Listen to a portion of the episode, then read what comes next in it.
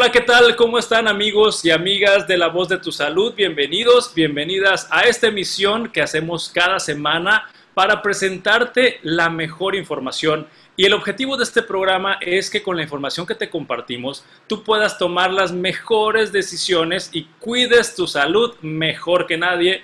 Te saluda Ismael Piedra, bienvenidos nuevamente a nuestro programa. El día de hoy les vamos a presentar a nuestra invitada, que es la licenciada Carolina Numata. Ella es psicóloga clínica y también tiene una especialidad en psicoterapia. Y vamos a hablar de un término que realmente es un término muy nuevo, que se llama infodemia. Quisiera entrar en detalle sobre este tema de infodemia.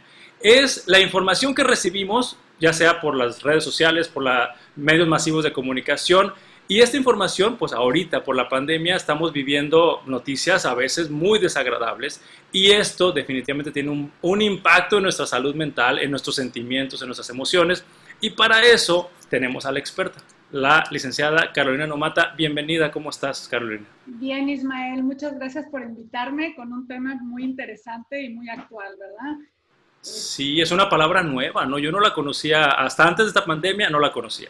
Claro, sí. Bueno, lo que pasa es que es un tema que por lo que estamos viviendo, pues, digamos que es como universal, ¿no? Nos está impactando a todos.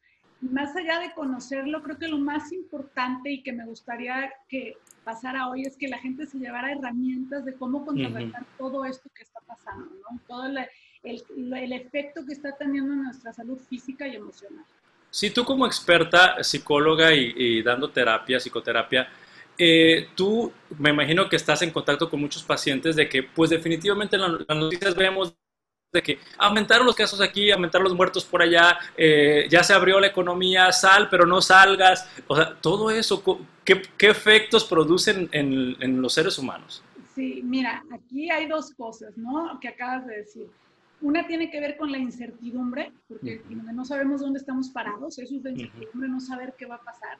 Y aquí la incertidumbre nos viene de todos lados, ¿no? Desde el problema de salud hasta el problema económico, político, hay incertidumbre por todos lados. Y el otro punto es la ansiedad, ¿no? Que nos trae esta incertidumbre y que nos trae este nuevo estilo de vida y a todo lo que hemos tenido que renunciar, cambiar, adecuar, etcétera, etcétera. Esto nos trae como consecuencia como que estemos todo el tiempo en alerta. Hablando de una parte ya como más científica de nuestro sistema nervioso, estamos preparados ¿sí? para atacar o huir. Entonces, esto evolutivamente es normal en nosotros y nos ha servido para ser quienes somos hoy y nos ha servido para evolucionar desde las cavernas, protegernos de los tigres, de las hambrunas, de todo, y nos ha llevado hoy a estar donde estamos. El problema es cuando nos quedamos ciclados y constantemente en esta parte de ataque-huida, de algo va a pasar, algo va a pasar, no sé cómo protegerme. Porque entonces empezamos a generar este, todas estas reacciones de ansiedad constante. De alguna manera es normal que nos sintamos ansiosos, pero de otra manera necesitamos tener herramientas que contrarresten esta ansiedad. Totalmente de acuerdo, porque creo que tanto tú como yo, como individuos, independientemente de estar relacionados a la salud o no, como individuos, cuando salimos de casa, es manejar incertidumbre, porque no sabes qué va a pasar, no sabes si vas a saludar o si vas a tocar, si te vas a acercar mucho a alguien, o sea, es un manejo constante de la incertidumbre. Así es, de la incertidumbre y de la ansiedad que nos hace mm. tener lo que llamamos como visión de túnel, que eso es lo que nos enfocamos, nos enfocamos, nuestro, digamos que nuestro, nuestro, nuestra atención es un, es un recurso limitado, y si nosotros estamos en alerta, nuestra atención se va a enfocar a eso, ¿sí? Por supervivencia. Entonces, todo el tiempo es las noticias. Yo salgo de la casa y estoy pensando, estoy en el súper pensando quién tiene el virus, ¿verdad? O sea, estoy, no hay otra cosa que me haga distraerme, pensar en otra cosa, estoy pensando en un problema económico, en la renta, y esa visión de túnel nos impide disfrutar las otras cosas que claro que existen y hay. Este, ese es el verdadero problema, que nos empezamos a enfocar en eso y nuestro día, desde que nos despertamos hasta que nos acostamos, es enfocado en las noticias, la economía, y esto vuelve, nos drena, digamos que mentalmente nos agota. Porque, Y es un tema muy monótono, ¿no? Que nos cansa. Oye, me, me encantó, me encantó este término que nos acabas de compartir, que es visión en túnel, y me imagino tú como psicóloga esto se aplica no nada más ahorita a la pandemia, sino cuando pasamos por dificultades, de repente eh, nos enfocamos nada más en, en la visión en túnel y dejamos de ver lo que está alrededor. Eso me encantó. Gracias por este ejemplo. Claro, no, de que esto se habla mucho en la psicología cuando hablamos de, de, las emociones. Hay unas emociones, todas son buenas. Normalmente se dividen en positivas y negativas por dividirlas, pero las negativas no es que no deban de existir, como la tristeza, el enojo. Estas nos sirven. Por ejemplo, el miedo, cierta ansiedad me sirve para guardarme en mi casa y tener la motivación de decir, no voy a salir, me voy a cuidar, etcétera, etcétera. ¿sí? Pero estas emociones, el problema es cuando se vuelven crónicas. Y lo que yo tengo que hacer es tratar de también fomentar las positivas, que son como alegría, gratitud, orgullo, esperanza, interés, serenidad. Hay muchas emociones positivas y en eso es parte de lo que les quiero explicar hoy, ¿no? Cómo enfocarnos también, darle eh, dentro de las 24 horas que tiene el día, darle espacio a también experimentar estas emociones, no solo las negativas. Ok, entonces me gustaría que repasáramos eh, desde esta perspectiva, ¿cuáles serían las señales o los síntomas, es que no sé si se puede usar la palabra síntoma, las señales o síntomas de que una persona ante esta situación de pandemia y de resguardo para evitar riesgos está teniendo visión en túnel? ¿Cuál es la, ¿Qué puedes decirnos? ¿Cómo sabemos que para identificarnos, oye, estoy cayendo en esta situación? Mira, normalmente esto empieza, empezamos a tener problemas de motivación, ¿sí? Ya nada, incluso las cosas que a lo mejor nos podrían dar gusto, como convivir con nuestros hijos o como hablarle a tus papás o cualquier otra noticia o una cosa, una serie que va a salir y que tú tenías ganas de verla. O sea, cuando empiezas a perder estas ganas de disfrutar, de socializar, cuando empiezas a sentir mucha falta de energía, esto es porque tu energía está completamente enfocada en defenderte, en esta señal de alarma, en, en la supervivencia. Y eso no te da energía para otras cosas.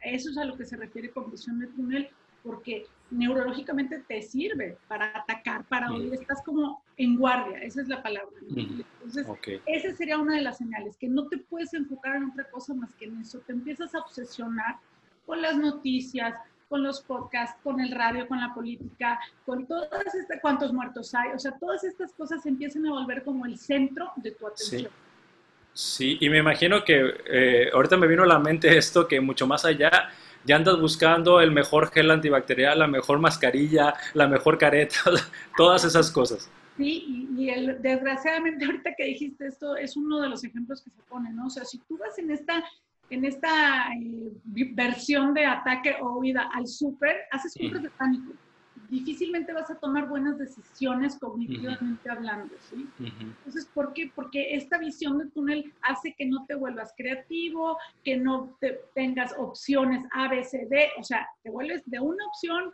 pánico, ataque, huida, en vez de decir, a ver, ¿qué voy a hacer? Estructuras tu día, te organizas, respiras, te relajas y tomas decisiones mucho más inteligentes y también tienes tiempo y espacio para el esparcimiento, es decir, no estás negando los problemas, no estás negando que hay algo que te puede afectar, pero le estás dando cierta contención, no estás dejando que, que ocupe todo tu día y toda tu capacidad de expresión en el día. Esa es la diferencia. Sí, entonces ahorita creo que seguiré en esta entrevista contigo para aprovecharte al máximo en estos 28 minutos. Eh, es ¿cómo podemos dejar de estar enfocados en solamente defendernos? Tenemos que abrir la válvula o no sé cómo se llame eh, para pensar en otras cosas o disfrutar otras cosas. Sí, Ismael, mira, por fortuna, parte de lo que nos hace seres racionales y tener esta parte del lóbulo prefrontal que nos puede hacer imaginar escenarios mentales, prever, etcétera, es que a voluntad también podemos ser conscientes de que debemos de salir de estos ciclos negativos de supervivencia exclusivamente. Entonces, lo que debemos de hacer es, punto uno, no negar que hay algo, o sea, no ir en contra ni del miedo, ni de la angustia, ni de la tristeza, porque son emociones humanas y existen. Simplemente entender que les tenemos que dar cierto espacio en el día. Yo en las mañanas es cuando trabajo y ahí me voy a dedicar a tal, tal, tal, puedo ver noticias, puedo ver cómo va la bolsa, puedo ver cómo van los enfermos, etcétera, etcétera. Pero yo designo una hora del día. En la tarde mentalmente me trato de desconectar, trato de hacer una actividad gratificante para mí, ya sea salir a pasear, sentarme a ver una serie, eh, aprender un idioma, eh, platicar con mis hijos, hablarle a mis papás, tener una videoconferencia, tratar de hablar de otras cosas. Propositivamente yo tengo que tratar de en mi día que no lo abarque nada más las cosas que me angustian.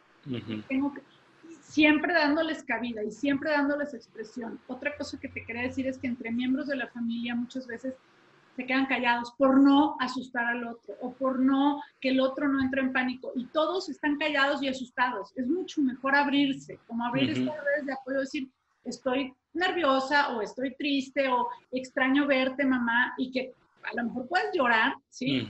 Pero eso te hace desahogarte y la otra persona también se desahoga. Entonces, esa es otra parte muy importante, la comunicación de nuestras emociones. No guardarnos las ah, cosas. Algo que he aprendido, Carolina, a, través de estas entrevistas es que eh, hay diferencia y tú como experta en el área de la salud mental eh, lo puedes explicar mejor. Yo nada más déjame decirte la idea que tengo. Es que hay ocasiones en que las personas nos angustiamos y nos preocupamos por algunos riesgos que tal vez no existen o son muy poco probables de que existan. Sin embargo, hoy en día, al salir de nuestras casas, sí existe un riesgo. O sea, no estamos imaginándonos un riesgo. Sí, sí es cierto. Sí, no, sí existe un riesgo, pero ahí es donde te digo de la visión del túnel, en qué decidimos poner atención. Sí debemos de estar informados, sí debemos de ser cuidadosos, porque esa es la parte de miedo que te decía que nos sirve para sobrevivir, pero no debemos dejar que esto nos invada. Y hay, como te dije, estas estrategias de designar una hora del día para preocuparnos, otro momento del día para poder desahogarnos o disfrutar con nuestros familiares, otro momento del día sí se puede estar nervioso y estar tranquilo en el mismo día. En esas 24 horas hay una gama de emociones que podemos experimentar, no solo angustia. Y nos tenemos que dar permiso dentro de lo que estamos viviendo de buscar cosas que nos puedan hacer pasarla bien, vamos, dentro de toda la angustia que podamos tener. Totalmente. Y creo yo, Carolina, que esto si una persona está desenfocada, y voy a poner el contexto desenfocada, que está muy angustiada en, en estos, estas emociones, muy, muy estática, eh, el impacto que tiene a su alrededor, llamada familia, eh, es fuerte porque se tensan las situaciones adentro del hogar. Claro, así como hay estudios científicos eh, que apoyan que la felicidad se contagia, la ansiedad, la depresión, el estrés también se contagian. Entonces se vuelven círculos viciosos que no, no, no nos ayudan mucho. Y ahorita te quiero eh, como compartir a la gente que nos está escuchando, aparte de esto de darte permiso de tener horas donde puedas hacer otras cosas, hay otros tips que, que también están, a mí me gusta mucho este, compartir cosas que están ya probadas científicamente. A ver. Este, te quiero hablar de un doctor de la Universidad de Michigan que empezó a hacer estudios de nuestro autodiálogo, de cómo podemos cambiar esto y de cómo nos puede afectar. Entonces, él hizo un estudio de dos, o sea, lo dividió en dos grupos y un grupo decía, tú puedes, eh, se calmaba de alguna manera verbalmente. Y el segundo grupo se calmaba diciendo su nombre. Carolina, vas a salir de esto. Carolina, tú vas a estar tranquilo. Y se dieron cuenta que el impacto que tiene hablarte a ti mismo por tu nombre propio, ¿sí? Es fuertísimo en cuanto a cómo empiezas a tranquilizarte, a ver las cosas de esta manera. Y esto le llamaron distanciamiento emocional, porque eres así mentalmente, tú digamos que estás como ayuda autocoacheándote, ¿sí? cuando tú tienes un problema y, llega, y llegas a pedirle ayuda a alguien, como que normalmente te da una opinión más objetiva y más fresca, porque no está en el problema. Esta es una manera de agarrar un distanciamiento emocional propio y volvernos como nuestros coaches.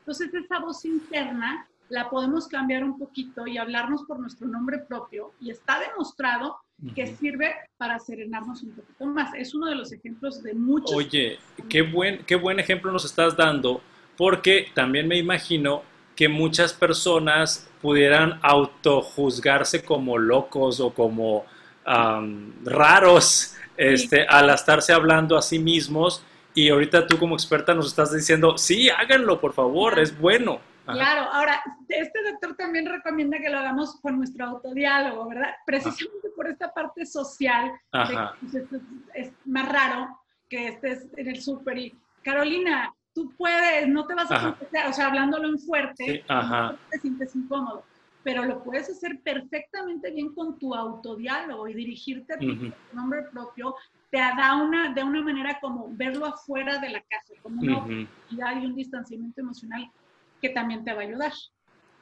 Bien, me encantó esta recomendación, el autodiálogo. ¿Qué otro, otro truco tienes, por favor? Pues mira, hay otro que es, que es como ver las cosas, depende de en qué escenario te pongas, ¿sí? Ahorita te voy a explicar esto. Hay varios escenarios.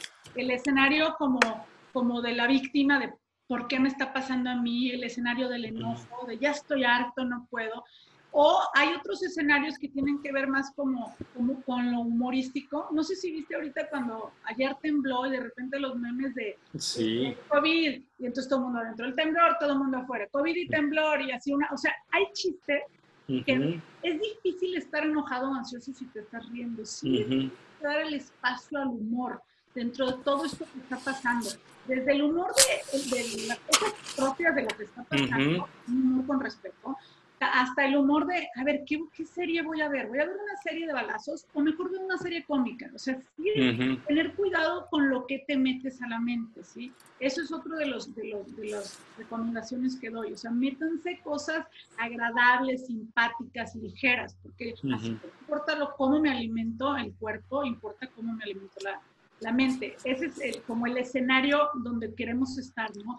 O el escenario anecdótico que se llama si tú con tu mente te imaginas diciendo, Carolina, dentro de tres años, ojo que esto también tiene que ver con el autodiálogo, ¿no? Carolina, dentro de tres años no vas a estar como estás ahorita. Dentro de tres años va a haber una vacuna, va a haber una solución dentro de un año. Esta parte como anecdótica o de esto como especie ya lo habíamos vivido, ya lo hemos superado, es un ciclo natural, nada es para siempre. Anecdótico se refiere también a decir, ¿y cómo me quiero ver en un año?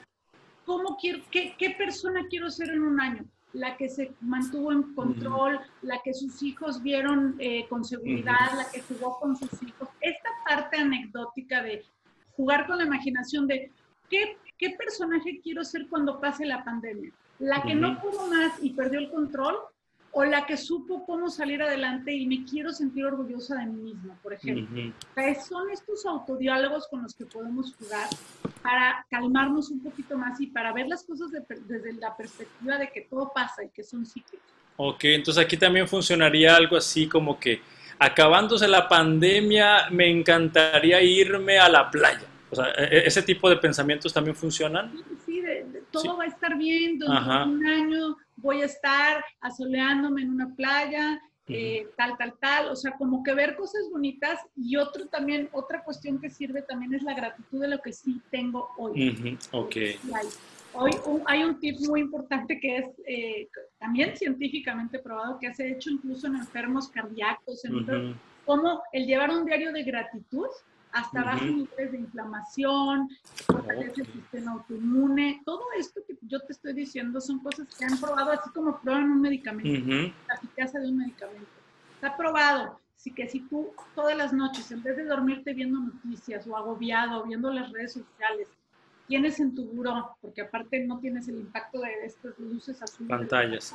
¿sí? Tienes en tu buró un cuadernito con una pluma que designes específicamente para cosas que puedas dar gracias durante el día, está mostrado que te vuelves más positivo, que tu perspectiva cambia, porque empiezas a ver lo que sí hay y empiezas a agradecer y a entender.